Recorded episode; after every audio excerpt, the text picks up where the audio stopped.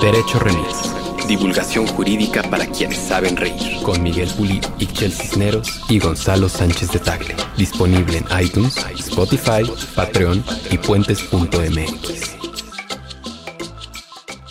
Amigas y amigos de Derecho Remix, este es un episodio capitalino, constitucional y constituyente. El licenciado Bucles, Manuel Pulido, la licenciada Cisneros y Gonzalo Guadalupe Sánchez Tagle entrevistamos al autor del libro La Constitución Política de la Ciudad de México, Federalismo e Instituciones del autor Gonzalo Sánchez Tagle. Acompáñenos, escúchenos. Esto es Derecho Remix.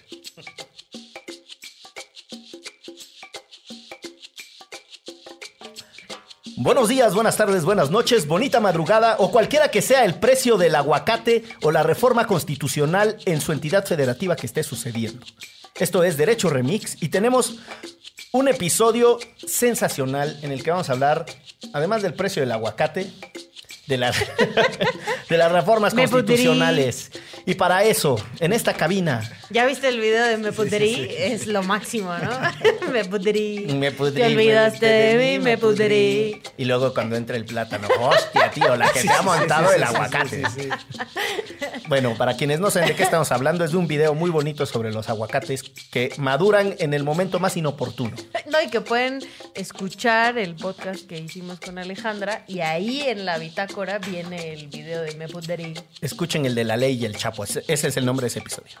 Perdone nuestro invitado especial que tenemos el día de hoy. Tenemos un invitado de lujo. y- Invitadazo. Y nos permitimos hacer esa digresión, pues porque hay extrema confianza. Porque Nos le conocemos. Porque le conocemos. Nos acompaña hoy.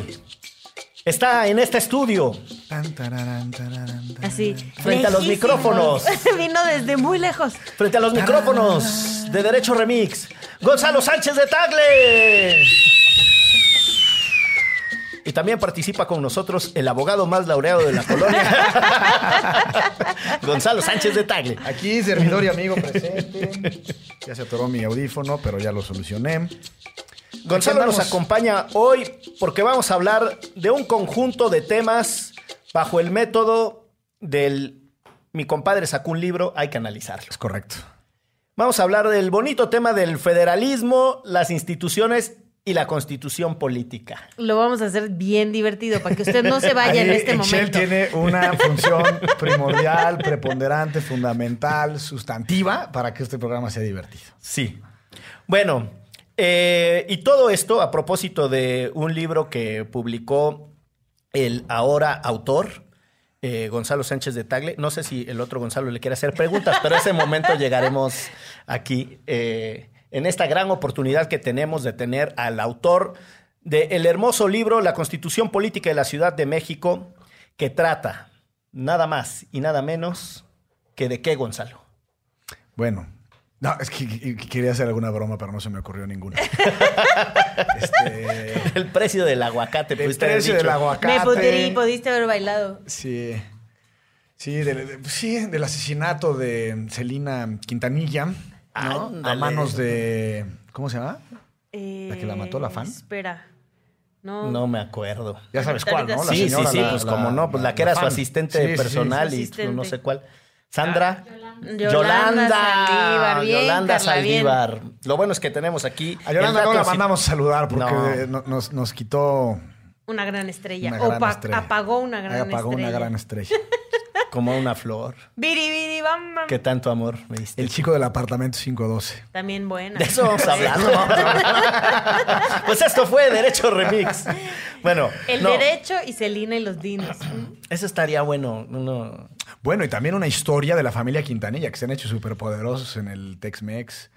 No, y ya después, pues los hermanos también ahí hicieron su grupo y no les ha ido mal. Peewee también era como descendiente, ¿no? Es sobrino, Eh, ¿no? ajá, no sé si sobrino, pero era parte del grupo. O sea, prolíficos. Sí, eran. ya recuerdo, ya que la, la memoria está haciendo su efecto.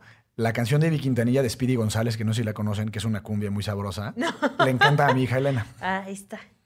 Ahí está. Ahí está. Tienes una conexión con los Quintanilla. Exactamente. Pues muy bien. Sí, y, y es un gran pretexto para hablar de las familias binacionales. De las familias binacionales, el conflicto fronterizo, hasta del Chapo en una de esas, ¿no? Por Sí, sus túneles. Pues sí, y capaz que hasta terminamos llegando a la invasión de los Estados Unidos de 1846, 46. cuando los niños héroes y una calle se aventó por las. Eh, pues a Juan Escutia, man. Exacto. ¿Y yo qué? Una calle, no entendí. Chiste chiste. malo. Bueno, demos la entrada, por favor, porque se nos va a, se nos va a espantar la audiencia, al- a la discusión que nos convoca el día de hoy. En países como el nuestro, llamados así federados, se supone que hay un conglomerado de distintas entidades que deciden estar juntas, ir por el mundo de la mano, abrazadas, compartiendo más allá que solo el sándwich de pollo como el de ruso que se desayunó hoy en la mañana. Sí, que hasta acá trasciende. Que hasta acá. Pero entonces, el constitucionalismo y su relación con el federalismo, en realidad en México, pues es una mala broma. Déjame empezar con una pregunta, así si me lo permite, licenciado autor que nos acompaña el día de hoy. Juegue. No, pero ¿hay poca tradición auténticamente federalista en este país o me equivoco? Es que yo creo que hay dos formas de verlo. Desde el punto de vista político hay mucha tradición. Desde el punto de vista jurídico, digamos que ha incumplido, la- ha incumplido su intención el federalismo.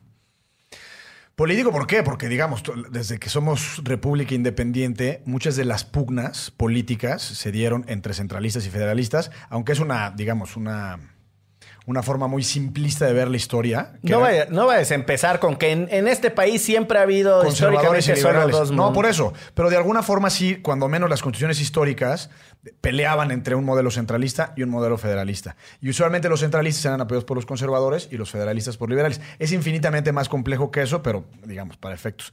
Eh, entre otras cosas, la constitución del 35, 36, fue, fue estrictamente centralista. Las, las- Esas eran de mi paisano Santana, ¿no? Sí, Veracruzano insigne. exacto. Y después ya las federalistas son del 57 para el Real. Y luego desde, digamos que en el 57, cuando triunfa el modelo liberal, que digamos que es, es mucho más complejo, se establece ya, digamos, de forma definitiva el federalismo como modelo, digamos, de organización política, pero también de distribución del poder, porque el federalismo también es una especie de división de poderes. Pero, pues durante el régimen de, de Juárez, después Lerdo y luego Díaz, pues el federalismo, en realidad, incluso podríamos decir que después de la Revolución Mexicana, el federalismo fue una especie de broma. Oigan, yo tengo una pregunta. Si alguien, o sea, si Baja California un día puede decir, ya me cayeron mal, ya me voy, países, me voy a hacer mi país. Ese es Vale un- madre su federalismo y ahí se queda. Pues Yucatán durante mucho tiempo, ahorita yo creo que ya no, pero tuvo la intención de, de separarse. No sé si... Y justo fue... amenazaban, ¿no? Con Dulce María Sauri Riancho y esa palomilla. Sí, sí, sí, es que estoy tratando de hacer memoria, pero justo fue en los 40, 50 del, del siglo XIX que incluso ellos fueron independientes. Se le declararon la guerra al Estado mexicano y dijeron, de aquí somos. Y por la guerra de castas, que es un episodio muy interesante de la historia de México, regresaron para que el ejército mexicano los ayudara. ¿Y Pero sí se puede. O sea, en principio no. Cuál sería? A ver, va- vamos a entrarle por ahí. La, a diferencia de los Estados Unidos de América, que es de donde copiamos el modelo, para decirlo con todas sus letras, eh, lo nuestro en realidad era un solo estado al que se le hicieron fracciones o Es que se en mi cabeza trazó- está, porque hay una discusión que es muy interesante e importante. Bueno, no, quizás no sea importante, solo le interesa a quienes les- nos interesa la historia, pero dispensen. No, este. eh, no, usualmente se ha pensado que sí fue un, que copiamos el modelo gringo de la Constitución del 87, pero, digamos, el proceso netamente novohispano, es decir, las colonias españolas en el continente americano, en 1812 tuvieron una constitución que se llama la Constitución de Cádiz, que ya dividía y fragmentaba el territorio en distintas provincias. Eh, eh, incluso tenían diputaciones autónomas, etcétera. Y, y eso incluso hacia atrás. O sea, ya eh, los Borbones, por ahí de 1770, hicieron unas reformas que se llaman las reformas borbónicas, que ya le empezaron a dar mucho más autonomía a las distintas regiones. Pero no deja de ser un fenómeno en el que la delegación del poder va del centro a la periferia. O sea, es una discusión historiográfica muy profunda en, eh, en cuanto a que sí ya había eh, regionalismos y había ciertas autonomías políticas en los distintos territorios de México y para efectos en toda América. Eh, y que copiando el modelo estadounidense, pero nutriéndose, digamos, de la tradición que ya había en la Nueva España, se decidió eventualmente un modelo federal. O sea, es como una cosa mixta ahí. Es una cosa mixta, pero lo que dice Manuel es... eh, Manuel. ¡El Manu! 59 episodios de Derecho Remix. Compartiendo. Ah, no, pero es que es el autor. El autor no me conoce. El autor del libro. Claro, claro. Es- es- Mucho gusto, me llamo Es que está Miguel. entre Miguel, Manito, Manuel, quién sabe. Ya la siguiente va a ser Emanuel, Emma. Señor autor, cuando usted vaya a una cabina, apréndase los nombres de los que Salió la entrevistan. lágrima, es como. Ay, Manuel. Bueno, pero lo que es es importante porque sí, parece que fue un modelo como puesto con calzador a una realidad política. Eh, y desde entonces la crítica, que me imagino que es hacia donde vas, es que el federalismo nunca ha servido porque desunió lo que por natural estaba unido. Y no sé si iba hacia allá, pero es interesante. Porque además yo sí que he vivido en el norte y en el sur, la verdad es que son bien diferentes, Sí, ¿no? o sea, el querer a la fuerza meter a todo el mundo en un mismo saco está medio Pero tremendo. el mismo saco sería como el centralismo, ¿no? Pues sí, pero sí creo que el que se tengan, tengan que regir. Es que no sé, eso es un poco de lo que no entiendo. Se supone que cada quien tiene sus propias leyes, pero no, o sea, pero no al grado de Estados Unidos. Volvemos a lo que decía Miguel. Supuestamente sí, porque un modelo federal implica, supongamos que le copiamos a los gringos, independientemente si fue primero el huevo o la gallina, pero hay ciertas entidades autónomas, pensemos en las 13 colonias, que en algún momento deciden unirse en beneficio colectivo, entonces crea la unión y a la unión le ceden muy pocas facultades, las que son, digamos, estrictamente nacionales, acuñación de moneda, comercio exterior, defensa, etcétera, cosas, cosas La como- Guardia Nacional. Cosas como básicas, sí, el ejército, etcétera. O sea, todo lo, aparte es muy intuitivo, todo lo que parezca que... Mira, para los. Seguridad sin guerra, claro. Todo lo que parezca que es eh, nacional, pues es de la federación, y el resto es de los estados. Incluso en México, esa es la regla que se sigue.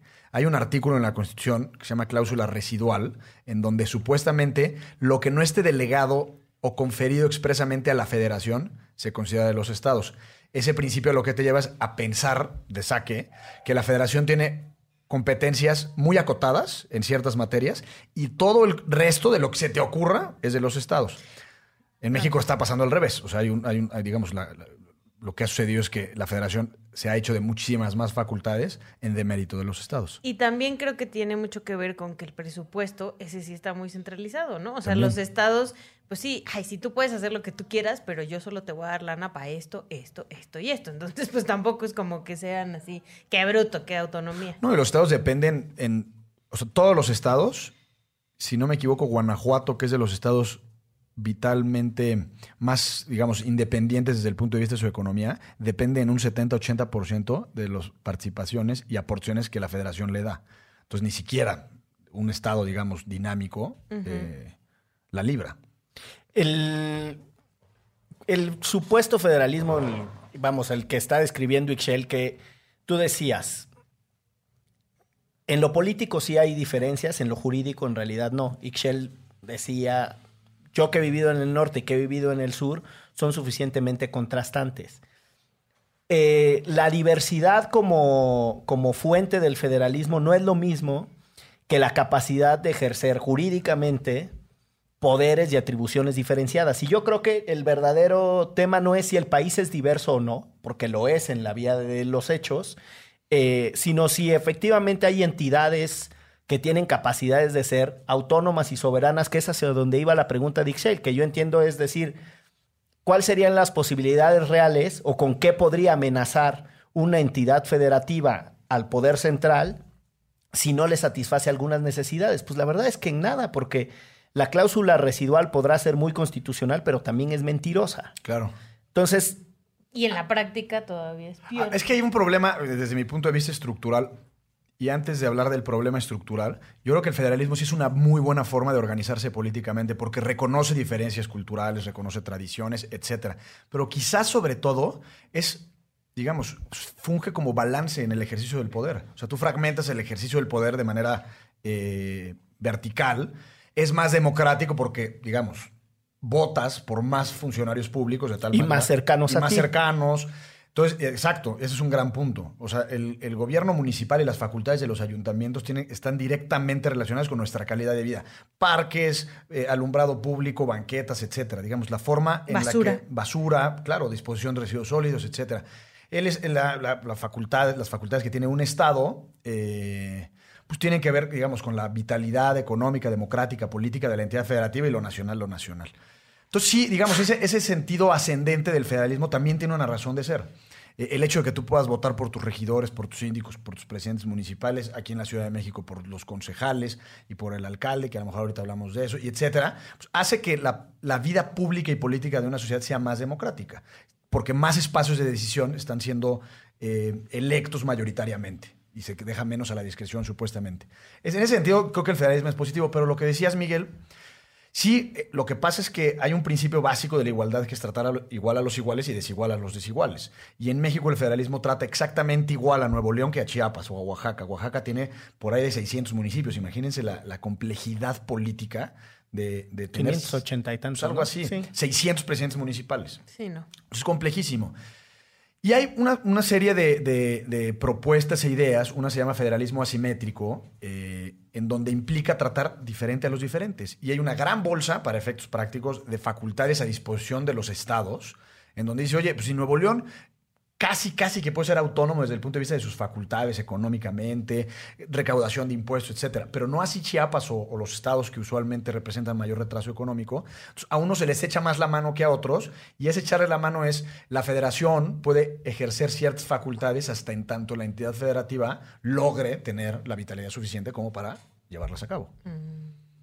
Pues suena, suena bien, pero me sigue sonando a pura teoría, mano. Porque No, yo bueno, creo que que parte- sucede. En España, por ejemplo, que no es una federación, pero digamos que su arreglo es, se puede decir que federado.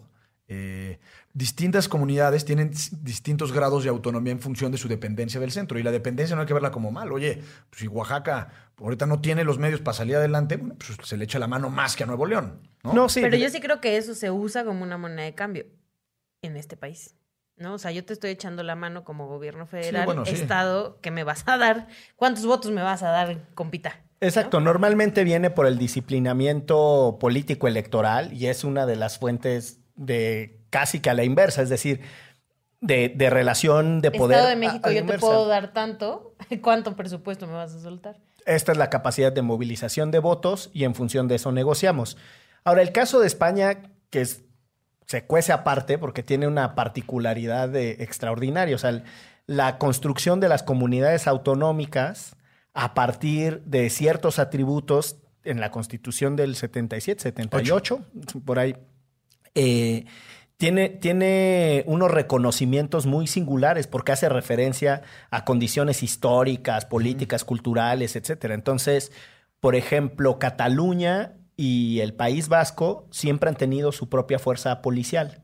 A diferencia de, De las otras comunidades. las otras comunidades, ¿no? La Archancha y, y los carabiniers. ¿Cuáles son los de...? No, los, los mozos. No Los- sé, no sé. los de Cataluña, no me acuerdo ahora. Pero bueno, en todo caso, ese era un trato diferenciado por razones históricas y también por una correlación de poder. Esas comunidades autonómicas tenían una relación con el centro bastante distinta a la que tenían las otras y después la comunidad autonómica de Madrid en realidad es un invento más geoadministrativo. Son, vamos, como que esos, esos arreglos de integración de distintas entidades son muy distintas a la noción que se supone que existe, que por lo menos constitucionalmente marca nuestro país, que es entidades soberanas, autónomas, deciden juntarse, pues pura chichi de gallina, ¿no? O sea, en realidad es... o sea, es- Hace es- mucho que no escuchaba esa es un, tra- frase. es un trazado, es un trazado jurídico y tal que trata de motivar una realidad que ha decidido no moverse. Y el país se ha convertido cada vez más y más y más en un país centralista. La ley general de no sé cuál, la ley general de transparencia, el Instituto Nacional Supremacista de la no sé cuál. O sea, es una cosa espantosa porque es una, una acumulación de poder central pensando que así se van a resolver. Es que la premisa del libro, la premisa del libro es la- más o menos la siguiente. O sea, digamos, el primer apartado hablo sobre por qué teóricamente el federalismo es una buena idea. Y luego por qué no sucede, digamos, no se desarrolla ese potencial que Por tiene lo menos aquí. en México, ¿no? Entonces, una de las ideas, y es muy básica, es ok, la alternativa es ser una, una república centralista, así es que todo se decida en el centro, y creo que esa sería una mala solución, porque a mayor concentración de poder, menor democracia, como, como premisa mínima, ¿no?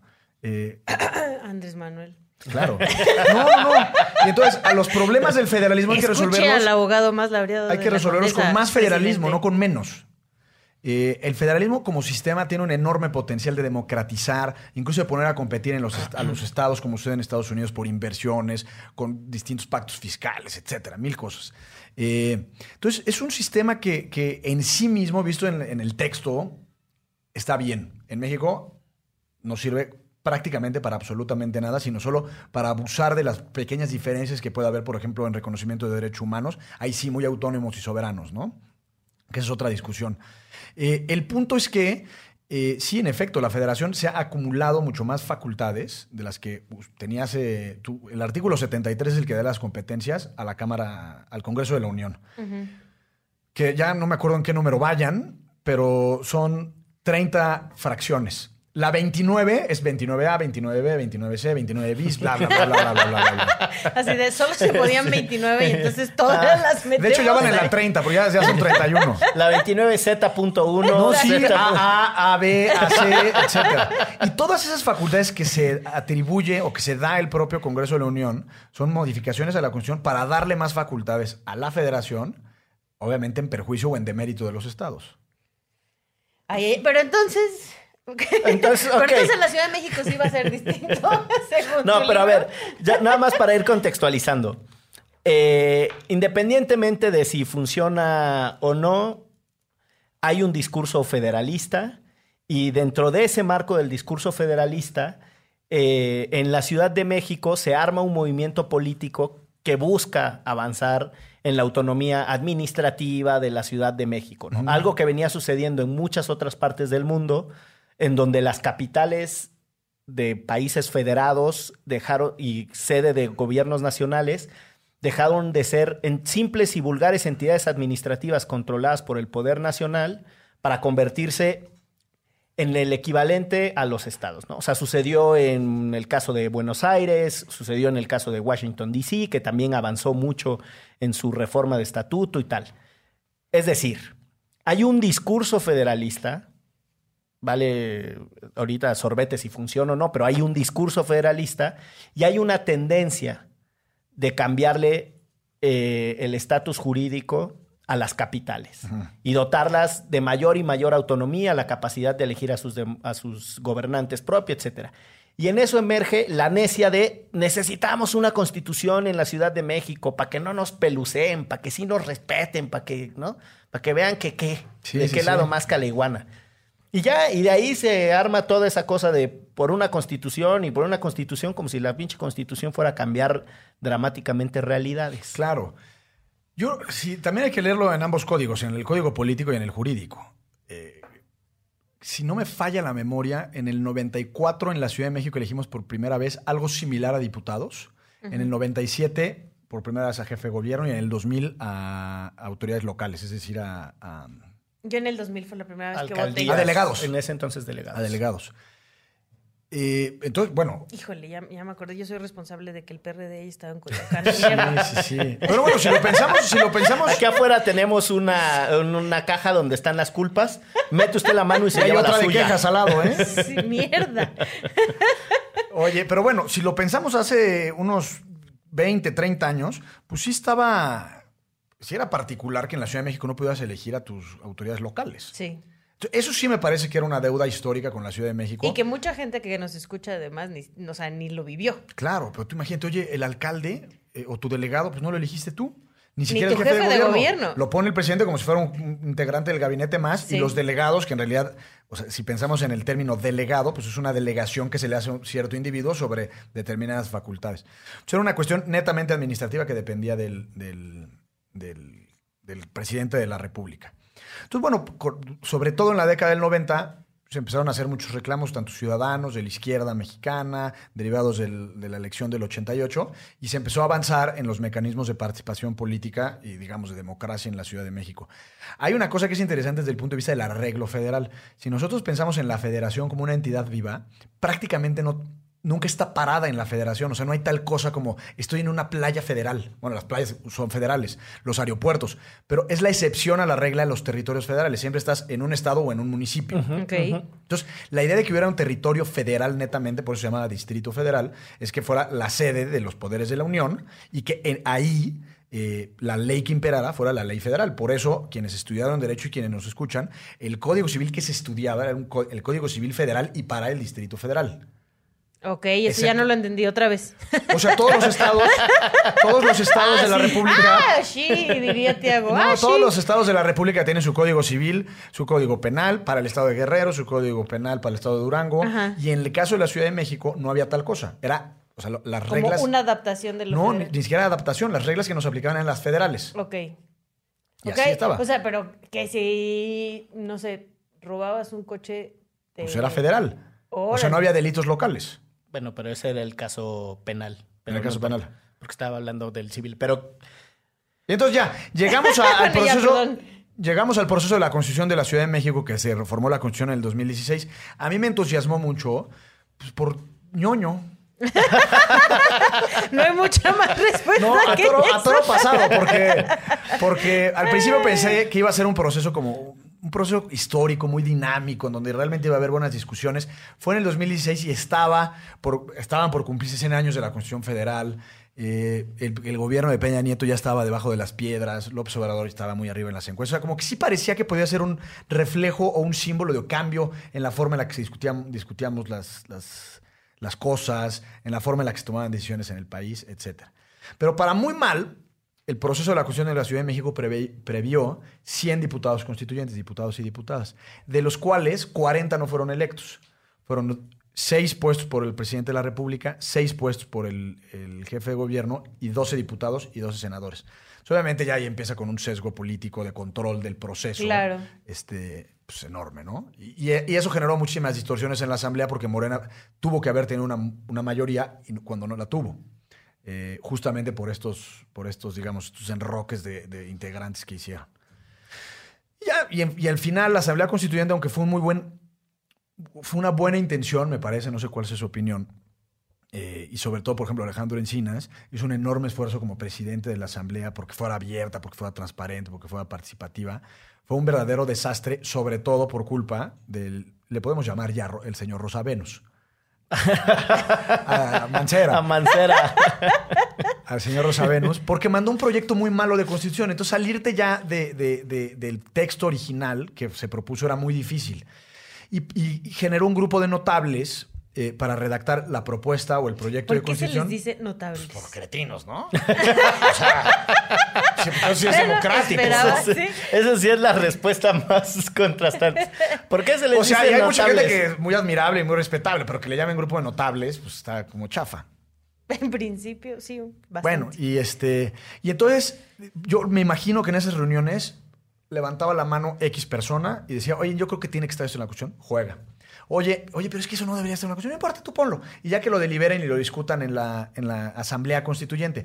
El caso es que el esa, esa forma de tomar las decisiones llevó a que, por ejemplo, tengas garantizado en el derecho al deporte, eh, en la cuestión de la Ciudad de México, un entrenador físico. Está, supuestamente te lo tienen que o garantizar. sea, yo podría tener. ¡Bien! Qué O sea, ese grado de absurdo y de ridículo llega a muchos derechos. eh, Está, está cabrón, pero nunca me ha alcanzado para tener un entrenador. Pero tú dices, tú puedes llegar a la, a la Secretaría del Deporte o no sé qué sea aquí en la Ciudad de Al México. gimnasio de- Al Juan de la Barrera. Sí. Llegas vestido así de Rocky. Bueno, no de Rocky, ¿no? Del Púas Olivares. Oigan, yo quiero mi entrenador y aquí dice que me lo Aquí tiene que dice la constitución. Pues, no, eso es en el Sports World. Ahí se está, ahí se está Perfecto, haciendo si me lo dan gratis, no importa, voy al el, Sports el World. Sport City. Entonces fue un proceso, digamos, raro, este, donde, y a mí lo que me interesó justamente era analizar esa parte democrática, digamos, esa parte como de cómo se constituía la asamblea, porque sí, digamos, en la historia político-constitucional de nuestro país, un evento así no sucedía hace mucho tiempo. Entonces me pareció interesante darle seguimiento, este, pues, tratar de, de- de, pues, diga, analizar, reflexionar, criticar lo que se estaba haciendo, y ese fue, digamos, un poco el, el origen del, de mi Del interés libro. y del libro. Y al De- final sí está, o sea, bueno, ya dijiste que tiene cosas como jocosas como esta, pero sí garantiza ciertos derechos. distintos. Esa es una, está chida. es una no. gran discusión, garantiza muchos derechos, por ejemplo, el derecho a una muerte digna, cosa que yo estoy de acuerdo, no sé ustedes, pero me parece que está muy bien. Bien. Este, eh, digamos, cosas de avanzada, las menos, porque el, el resto ya estaba, o ya estaba, como digamos, los, los, los derechos progresistas de la Ciudad de México, eh, o, digamos, eh, o, o la constitución política, la nacional, es una constitución que es bastante garantista, o sea, te protege y te reconoce mucho en principio. Estamos hablando como, digamos, a nivel constitucional. Otra cosa es lo que pasa en la realidad. Entonces, en eso es súper redundante la constitución local, o sea, como que le da la vuelta a lo mismo una y otra vez. Entonces, derecho al trabajo, ok, derecho al trabajo, pero derecho al trabajo así, asado, bla, bla, bla, bla, bla. Y así en todo. Es una cuestión muy larga, muy compleja de entender, o sea, la lees y te aburres al segundo. No, no, no sé, no sé, no sé, digamos, como que no puedes agarrar con claridad de qué va la constitución. No, si un abogado se aburre, ya me queda clarísimo que yo no la voy a leer. No puedes agarrar como de qué va la constitución, así como que no sabes quién es el bueno y quién es el malo. Te confunde. Pero al final el tema de derechos sí es relevante. O sea, aquí en el libro me di a la tarea de contar cuántas veces el- la palabra o el vocablo garantía está en la, en la Constitución. Eh, son como 180 veces. O sea, se garantiza absolutamente todo. Por eso pone el ejemplo del entrenador físico. Es un absurdo. Pero no solo es un absurdo desde el punto de vista conceptual de hasta dónde tiene que llegar la intervención del Estado en el reconocimiento y garantía de los derechos. Hay ciertas cosas que se deben de quedar a la decisión de cada uno. Sí. Bueno, aquí parece no ser el caso, pero sobre todo si hay una cuestión presupuestal relevante, en donde hay dos posturas. La primera es, no importa el presupuesto, eh, el- los derechos per se tienen que ser reconocidos. ¿Por qué? Porque, por ejemplo, en los derechos de segunda generación o tercera, que son los económicos, sociales y culturales, vivienda, salud, educación, etcétera, eh, hay una obligación, digamos, internacional que los estados tienen que garantizar y proteger y respetar esos derechos hasta el máximo de sus capacidades. Y está bien. Pero la otra sí es decir, oye, pues por más que reconozcamos derechos, si no hay la capacidad, la infraestructura institucional para garantizarlos realmente, pues entonces es un poco un llamado a misa. A misa de la que sea, de cualquier denominación. Incluyendo al entrenador personal. Hay, hay muchas discusiones en torno al texto constitucional en tres de los ejes que ya dijiste. Uno, la redundancia con, o el texto de la Constitución General, que en, en realidad es casi como están redactadas todas las otras, Sí. O con cosas que ya eran derechos por la vía legislativa. Es decir, la Asamblea Legislativa ya había pasado leyes aborto, etcétera, y demás. que, ¿no? ya, que ya tenías como ciertos, eh, eso, ciertos derechos ganados. El segundo eje es en realidad de, de mucha crítica, que es eh, la paja, que creo que tiene mucho que ver con lo que estás diciendo. Está, está llena de, de mucha poesía político-jurídica que no va a ningún lado. Pero hay una tercera parte que es... eh, hay en esta, en, en esta lógica de ir redactando algo muy vanguardista, se cometieron errores técnicos que pusieron eh, a mucha gente muy nerviosa sobre sus implicaciones. Eh, cosas asociadas al derecho a la vivienda, por ejemplo, si eso en realidad iba a afectar el mercado del alquiler, porque era ultra garantista y era una protección que garantizaba que invadieras predios sin ninguna consecuencia. O sea, como incluso una discusión sobre la- los efectos de ser desprolijo técnicamente y que ni siquiera garantizaban un derecho y nada más generaban problemas. Sí. ¿Tienes la misma percepción de su última Sí, parte? Sí, no sé si se acuerdan, es que estaba, ay, ¿cómo se llama este concepto? Que de hecho hay un artículo ahí que me refiero a él, que se, una de las verdaderas discusiones de la- del proceso constituyente fue el de la plusvalía, no sé si se acuerdan Sí. de las Sí. plusvalías. La plusvalía un poco ya existe en México y demás, pero en realidad implicaba que cualquier, digamos, cual- cualquier plusvalía, eh, eh, lo que significa es cualquier incremento en el valor eh, de un bien inmueble por una construcción Por inversión civil. pública. Exacto. Entonces, si tú estás, en- tienes tu, tu casita y de repente le ponen un bulevar enfrente, pues a lo mejor esa casa se convierte en mucho más. Entonces, sobre eso tenías que pagar una cantidad de dinero, etcétera. Sí, creo que al final, eh, la co- es- o sea, todo el proceso, desde la reforma de la Constitución Federal hasta, digamos, la publicación de la Constitución local, sí tiene, sí tiene valía y sí tiene razón de ser. Entre otras cosas, les pongo un ejemplo. Eh, la Ciudad de México no participaba de esta entidad o este órgano que se llama Poder Reformador de la Constitución. O sea, nosotros no votábamos para reformar la Constitución. Entonces sí es un déficit de representatividad democrática, que los capitalinos no hubiéramos podido participar de ese procedimiento de vía indirecta por conducto de nuestros representantes X. Y eso de alguna forma se refleja. Otra parte que es muy interesante, no sé si te referías a cuando se ponían nerviosos a las impugnaciones que tuvo la Constitución. eh, muchísimos actores, eh, desde partidos políticos, la Comisión Nacional de Derechos Humanos, el Poder Judicial de la Ciudad de México, eh, la Procuraduría, sobre todo la Procuraduría, ya todavía la Procuraduría, presentaron controversias y acciones de inconstitucionalidad, alegando la inconstitucionalidad, inconstitucionalidad de la Constitución de la Ciudad de México. Eso lo retomo porque una de las partes más interesantes es, digamos, lo que discutió la Corte en torno a las facultades que tienen los estados sobre determinar un mayor reconocimiento a X derecho, sobre si hay posibilidad de establecer juicios eh, constitucionales locales, digamos, un amparo local, eh, sobre qué tanto eh, un Estado puede ampliar lo que ya está reconocido y lo que, o, o- reconocer algo que no está en la Constitución Federal, qué tanto puede contradecir. Supongamos, por poner un ejemplo medio menso, que, que la Constitución Política, la nacional, dice no se puede abortar. Porque no se puede abortar nunca bajo ninguna circunstancia. Muy mal hecho. Y la Constitución de la Ciudad de México dijera que sí, pues que es lo que resolvió la Suprema Corte, etcétera. Entonces, en ese sentido, digamos, con, con la incorporación a toda la escena de la Constitución Política de la Ciudad de México de la Suprema Corte, nutrió mucho el debate. Sí es un debate técnico, de especialistas, es una sentencia de 600 páginas. eh, Ay, uy. Eh, pero digamos que, digamos que son temas La relevantes. constitución, Sí. tiene, la constitución tiene 480, la sentencia que la interpreta Sí. tiene 600. Híjole, me voy a hacer tiempo, me voy a hacer tiempo, ¿vale? ustedes, ustedes tranquilos. Este, pero bueno, sí, sí, y al final son, como siempre, son textos perfectibles. A mí este me parece que sí fue- que es un mal texto en términos generales por su extensión, por su grado de detalle, por su nivel de reglamentación, que es un poco contrario a lo que debería ser una constitución ligera, delgada, ágil, etcétera, ¿no? Déjame hacerte una pregunta súper básica. Nos está acompañando en esta ocasión el autor del libro La Constitución Política de la Ciudad de México. Sí. el, el licenciado y maestro en Derecho Constitucional Gonzalo Sánchez de Tagle. Eh, la pregunta es la siguiente. A ver, constitución, pleito acá, cosa jurídica, y que si la Corte intervino en la chingada. Hoy los ciudadanos de la Ciudad de México tienen un instrumento que los empodera realmente. Me parece que sí. Dos ejemplos concretos. Pues los mecanismos de participación ciudadana que son únicos en el país, o sea, las asambleas eh, vecinales, coloniales y demás, como instrumento, ¿eh? no digo que funcionen bien, pero ¿Y- como y instrumento, qué, qué puedes hacer con eso? Pues participar y eso en realidad, yo para mí es la- el camino correcto a la democratización del país, no por conducto de, de- de buscar mayor nivel de democratización de las instituciones, que creo que son relativamente democráticas, con muchos bemoles, sino democratizar a la sociedad, o sea, darle a, a, a- Excel como persona mayores espacios de incidencia y de toma de decisión. Ok. O sea, tú podrías. Bueno, ya. Eso, perdón. hay muchos derechos que están garantizados. No sé a la- después cómo, cómo vaya a resultar, pero digamos, es una parte negativa que es la que ya platiqué, pero la parte positiva es que en, en principio tú puedes alegar el reconocimiento y el cumplimiento de X derecho desde ya.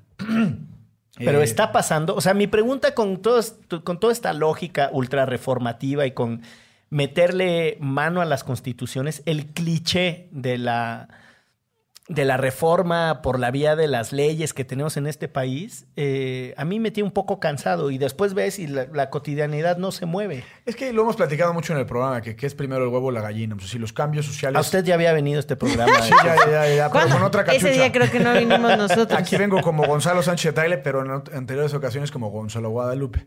Los- Sánchez amigos- Pérez Gonzalo Salazar. Que los amigos que nos escuchan saben que mi segundo nombre es Guadalupe y en esa categoría de Ah, Ahorita es solo Gonzalo. solo Gonzalo, porque es más formal, constitucionalista, etcétera, ¿no?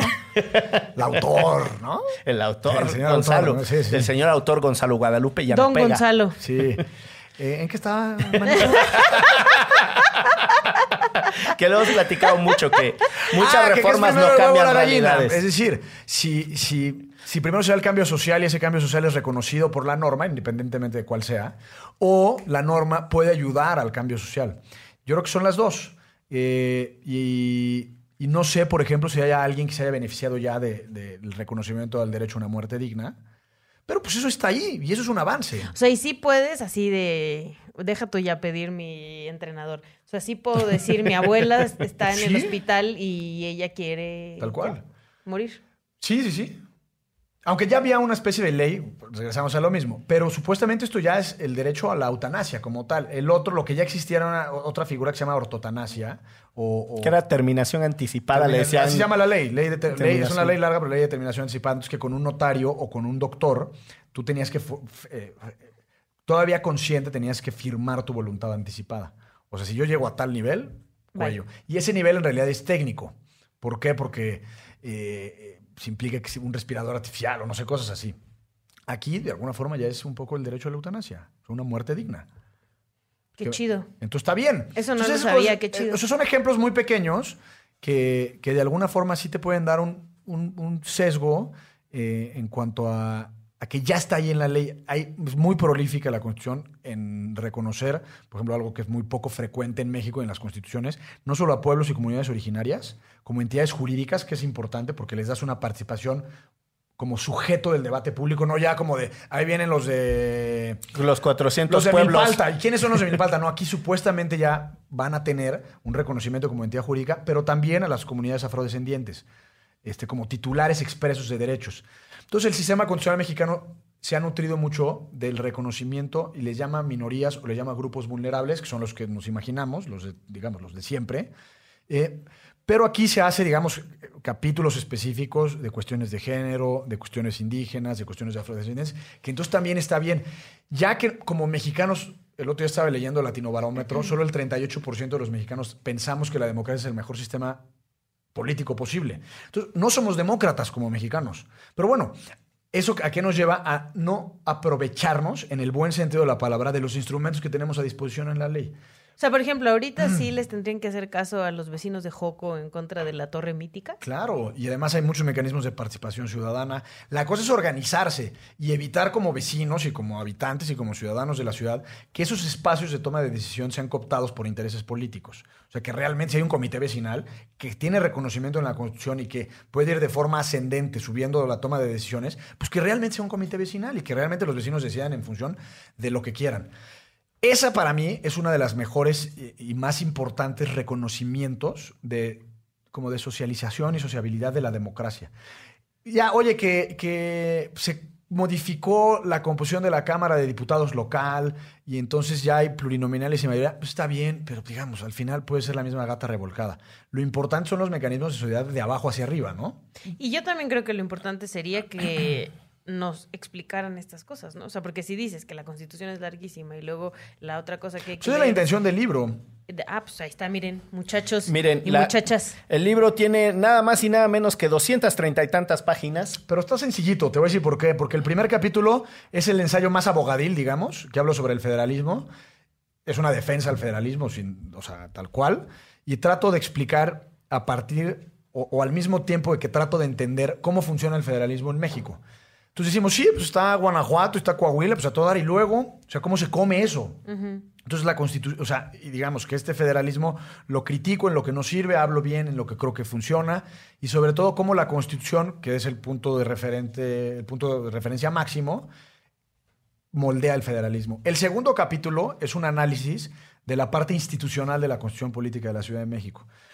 Porque se crean programas, se crean este, desde asambleas, se crean nuevos órganos, órganos desconcentrados, órganos descentralizados, órganos con autonomía constitucional. Es decir, es una proliferación de instituciones considerable. Entonces, trato de ponerle orden a eso y entenderlo, ¿no? Le tratas de poner orden al desmadre que hicieron los otros. Y el tercer capítulo, que es por donde empezó todo, es una serie de artículos que escribí a lo largo de un año, justamente en el proceso de la Constitución, en donde pues, hay cuestiones de derecho, cuestiones de la ciudad, del análisis de los debates, tal cual, una especie como de recuento histórico, constitucional y político del proceso constituyente. Y, y, entonces también te puede dar color de qué pasó, por qué no es democrático, por qué no fue democrática la asamblea, etcétera. Y termino con una entrevista a quien le mando un enorme, fraterno y caloroso saludo y abrazo, con el arqueólogo Eduardo Matos Moctezuma. Su visión sobre la Ciudad de México. Déjame eh, confesar aquí, querido autor y acompañante, Gonzalo Sánchez de Tagle, autor de La Constitución Política de la Ciudad de México. Eh, Le puedes decir Jerónimo, él te dijo Manuel. Mira, mi Jero, déjame te... No, yo, yo, soy muy escéptico a, a la habilitación de la participación ciudadana cuando se da en esta suerte de academicismo legislativo. Eh, voy a explicar a qué me refiero. El, ejemplo concreto es el presupuesto participativo. O sea, en México empezamos con la locura de que, ay, sí, necesitamos un presupuesto participativo. ¿Y cómo ¿Qué es el presupuesto participativo? el- la posibilidad de que la gente vote a dónde se va un porcentaje del dinero, sobre todo para obras eh, de infraestructura social. Es como la regla tradicional. Y entonces en México incorporamos la idea del presupuesto participativo y Que ya tienen y los spots en la ciudadanos, radio, por sí, las y los ciudadanos de la Ciudad de México tendrían que votar eh, por si el quieren una nueva calle o si quieren un puente o cosas así. Es el punto cero cero nada por ciento del quién sabe cuál, de un fondo muy específico, etcétera. Eh, y a lo que me refiero con, con estos ejercicios como entre academicismo legislativo y ciencia ficción, es que en realidad alguien agarró y dijo, güey, en Brasil hay una forma de democracia participativa que se llama presupuesto participativo, que puso de cabeza un montón de las discusiones y que fue una genialidad. Pues sí, pero resulta que el PT ganó sus primeros, el Partido de los Trabajadores, el mismo de Lula, ganó sus primeras alcaldías a finales de los años 80 y se encontraron estados quebrados o, o- o ciudades quebradas y no tenían la capacidad para hacerle frente, la capacidad financiera para hacerle frente a todas las demandas de la, de la propuesta de campaña. Y tenían un movimiento de base que quería y seguía todo. Y tuvieron la genialidad política de decir, pues que la gente escoja, cabrón. Y eso surgió con el presupuesto participativo y después se documentó durante un montón de años y se convirtió en uno de los instrumentos de participación ciudadana más importantes de Brasil. Uno no puede agarrar una figura como esa Sí, y traerla sin traerla más. y ya y esperar que la gente se organice y participe porque las condiciones sociales, culturales, políticas son otras. Que es un poco lo mismo de los gringos. ¿no? Exactamente. Y ahí, entonces, ese es uno de los casos que a mí me hace dudar de cuando a alguien se le ocurre que nosotros tendríamos que tener por diseño perengana cosa y que eso va a hacer que la ciudadanía se movilice. Porque eso normalmente no pasa. Es que yo me parece que no excluye una cosa a la otra. Partiendo de la idea de que tiene que estar bien diseñado y tiene que tener un propósito correcto, ya sea el presupuesto participativo, los comités o asambleas o lo, o- o lo que, como le queramos llamar, de participación ciudadana, o sea, el hecho de que existan no tiene nada de negativo y al contrario puede tener mucho de positivo si se bien articulan. Yo, es que, a ver, déjame ir directo. Es que yo ya llevo 20 años documentando las buenas intenciones de las reformas legislativas participativas y la chingada y no funcionan. ¿Pero y lo por que sí crees- por qué no tenemos, funcionan? tenemos- porque tenemos un fenómeno inflacionario en donde no nos cuesta nada meterle y meterle a los textos constitucionales, legales y tal, las figuras más innovadoras y modernas de lo que pasa en todas las regiones del mundo y no tienen asidero cultural, político, social. Y sin ese asidero cultural, político y social, lo que termina siendo es un fenómeno contrario. O sea, la gente se decepciona de que las cosas no funcionan. Lo acaba de decir Ixchel, la gente ni se interesa que las ni ¿En se qué? interesa o ni siquiera sabe que las cosas existen. Y entonces el fenómeno es el inverso. Lo que tienes es una subutilización tal de, De- tantas figuras legales y de tantas posibilidades que entonces lo que hiciste fue empequeñecer a la ciudadanía en lugar de agrandarla. Gracias, gracias, aplausos para la producción ahí. Es que coincido contigo, por eso decía lo del latinobarómetro.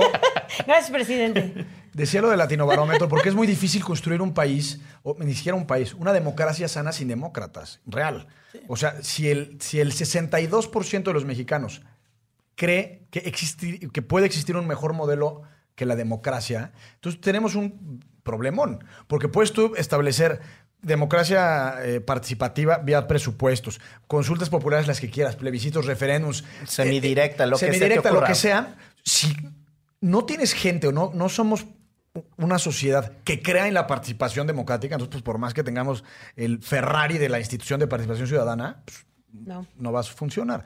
Entonces, creo que es, es, es un juego de muchas ligas, de, de muchas idas y vueltas. O sea, creo que, está, que no está mal per se que la institución exista o la figura de participación. Me parece que es correcta. Por ejemplo, las acciones colectivas. Se usan bien, se usan mal, ¿no? Pero está bien que existan, ¿no? Eh, lo mismo que los amparos colectivos, las candidaturas independientes. Podemos discutir de cada una mucho, largo y tendido. Eh, pero en sí mismo el hecho de que existan como vehículo, pues me parece que co- como premisa de la A está bien. Ya si la B y la C desvirtúan ese vehículo, es otra cosa. Por cooptación política o porque a nadie le interesa o porque pues, es un, este, pues, un espacio reservado a ciertos grupos, ¿no? X, pero digamos, como mecanismo de participación se me hace que incluso podría ser la única solución a los problemas de democracia que existen en el país. Pero sí creo que también se tendría que empezar a pensar del, con la otra lógica, como dices. O sea, ¿qué está pasando y cómo podemos ayudar a que esas cosas se resuelvan? O sea, ¿por qué le damos un, un como algo de participación ciudadana a los habitantes de Joco cuando ya está la torre mítica construida al lado de su casa, ¿no? O sea, justo estamos como reaccionando y mucho por lo que se ha hecho en otros países, por según entiendo, y no tanto realmente por las necesidades propias que tampoco estamos solucionando al momento. La torre ahí está, ¿no? Hay, dos fenómenos que se han venido viviendo en Latinoamérica en los últimos años, sobre todo de finales de los 80 hacia acá. Uno es las reformas constitucionales, creando un montón de instituciones garantistas de derechos humanos y figuras. y, vamos, este es un proceso que ha venido acumulando ese, ese conjunto de, de innovaciones. Tienes el caso de Ecuador, en donde están ya los derechos de la madre naturaleza y las eh, instituciones pluriétnicas en el caso de Bolivia, el reconocimiento al, al pluralismo Plurina- jurídico. plurinacional, sí. Plurinacional, perdón. Eh, y todo eso tiene, eh, vamos, es un fenómeno de acumulación, insisto, de innovaciones jurídicas, todo en nombre de los derechos y los derechos y los derechos.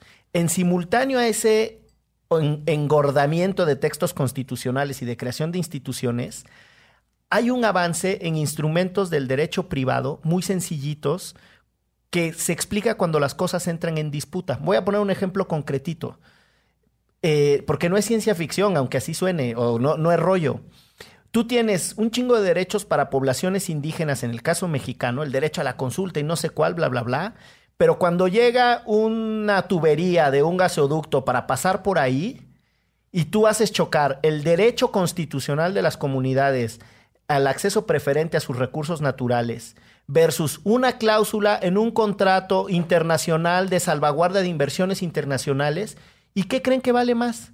La pinche cláusula chiquitita del contrato internacional de salvaguarda de inversiones internacionales. Es decir, la frustración que yo tengo, genuina, es que eh, la disputa por las cosas importantes está sucediendo lejos de todas esas reformas grandilocuentes. Es que yo creo que es. con- Yo creo que. Perdón.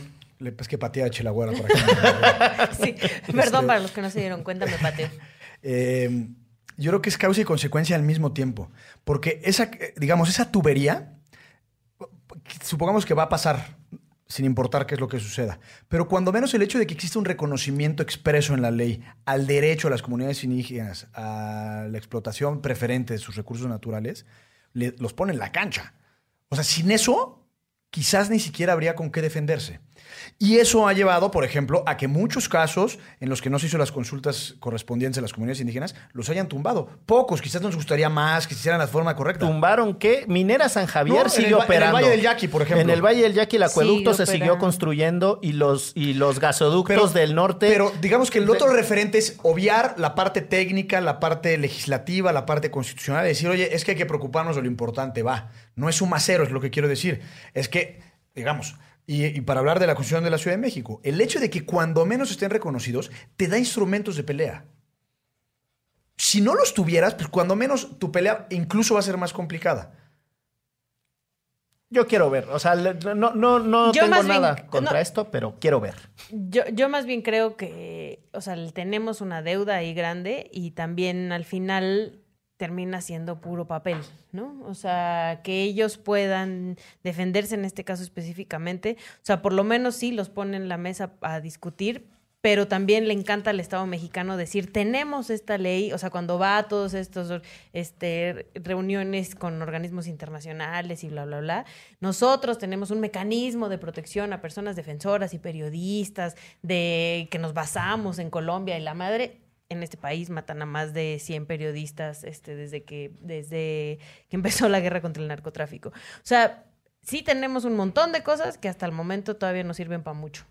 No, y estando de acuerdo, no, no- no quiero que se malinterprete, estando de acuerdo en que estos instrumentos tienen alguna relevancia, en lo que quiero insistir es que si no tienen arraigo social, cultural, popular, político, o sea, si no es algo que sea de la gente y se queda en una cosa eh, muy de tercera capa de analistas y de especialistas y tal, será academicismo legislativo, cuando lo que en realidad necesitamos es construcción de ciudadanía. Hay que ir con la banda y la banda los tiene que usar y tienen que poner de cabeza al poder. Claro. Si no, todo lo demás pues es poesía. ¿no? O sea, De eso es un acuerdo. poco... La, la- la Declaración Universal de los Derechos y Deberes del Hombre, es decir, la que emanó de la Revolución Francesa, en su artículo 16 dice palabras más, palabras menos. Que si una sociedad en la que no esté garantizada la que no esté reconocida la división de poderes y garantizados los derechos del hombre, pues así se les llama, pero los derechos humanos, no tiene constitución. De este artículo han salido ríos de tinta.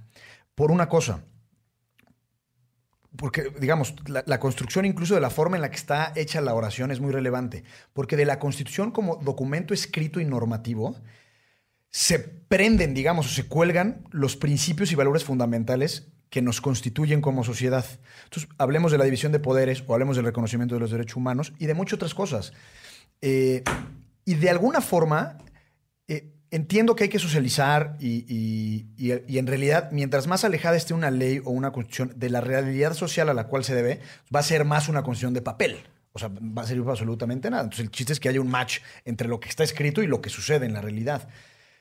Pero digamos que esa constitución o esa norma es de alguna manera el pilar fundamental de cualquier convivencia colectiva en sociedad. Es el punto de referente al cual nos tenemos que hacer, al cual nos tenemos que hacer. Ustedes disculparán, pero... La gente de Patreon- de ustedes Yo tuve una reacción como si me pero estuviera atacando un elefante, ¿eh? La, la cama- la cámara con la que solemos transmitir en vivo a nuestros Patreons tuvo un segundo intento de suicidio. Sí, ahorita que hablábamos de la muerte anticipada. Precisamente a propósito de la muerte anticipada. Bueno, lo que quiero decir con lo de la declaración francesa es que es muy importante y, y en México parece que hay una campaña en sentido contrario, no lo digo por lo que dices tú, sino sobre todo por la 4T, en, en demeritar el valor de las instituciones jurídicas. Y en, y en decir, bueno, pues no es lo importante, lo importante es el proyecto político, lo, que diga la ley o deje de decir es lo de menos, pues no. O sea, de alguna forma, si somos una sociedad que mediana o mal, pero de, al- de alguna forma funciona y podemos conducir una calle, es gracias a que hay ciertas conductas mínimas y, y ciertos referentes básicos de convivencia. Y eso habrá quien sea economicista, había quien sea estructuralista o historicista, pero eso se fundamenta en una ley. La ley de leyes es la constitución. Y es el parámetro desde el cual eh, quien hoy nos visitó en la cabina de puentes, en la grabación de Derecho Remix, el señor autor Gonzalo Sánchez de Tagle. eh, Señor Guadalupe no tiene alguna pregunta para Señor el Guadalupe, ¿no le quiere preguntar algo? ¿Qué le podremos preguntar al señor autor? Pues sí, a ver, señor autor, ¿y disfrutó usted de leer la Constitución de la Ciudad de México? Y contesta el señor autor, la verdad, no, es catatónica. No, y esto es real, me pongo de malas, me ponía de malas cuando leía la Constitución. O sea, es que no puede ser estos compadres. ¿Ese es O el tan- señor autor o el señor Guadalupe? No, contesta el dos. señor autor Ah. al señor Guadalupe este, y le dice que no, que no la disfruta, que incluso se pone de malas. Por, por sí, de verdad es un documento. Pero digo, al final, lo que yo creo y con todo esto termino es que es mejor que la tengamos a que no la tengamos. Y yo termino con leamos el libro, ¿no? Porque también estaría, si queremos ser participativos y ya Claro. tenemos una, una constitución que nos lo permite, voy mañana mismo al Sport City a decirles, oiga, aquí dice Que tengo un entrenador personal. Tiene que dar mi entrenador personal Claro. gratuito. Yo creo que este tendrá que ser un libro de referencia para quienes estudien Derecho y un libro de bonita consulta para quienes viven en la Ciudad de México. Ese es justamente el propósito. Muy bien. Lo dijiste muy bien, mi querido licenciado Manuel. Manuel el bucle. Esto fue Derecho Remix. Chao. Chao. Derecho Remix. Divulgación jurídica para quienes saben reír. Con Miguel Pulido, Ixchel Cisneros y Gonzalo Sánchez de Tagle. Disponible en iTunes, Spotify, Patreon y puentes.me.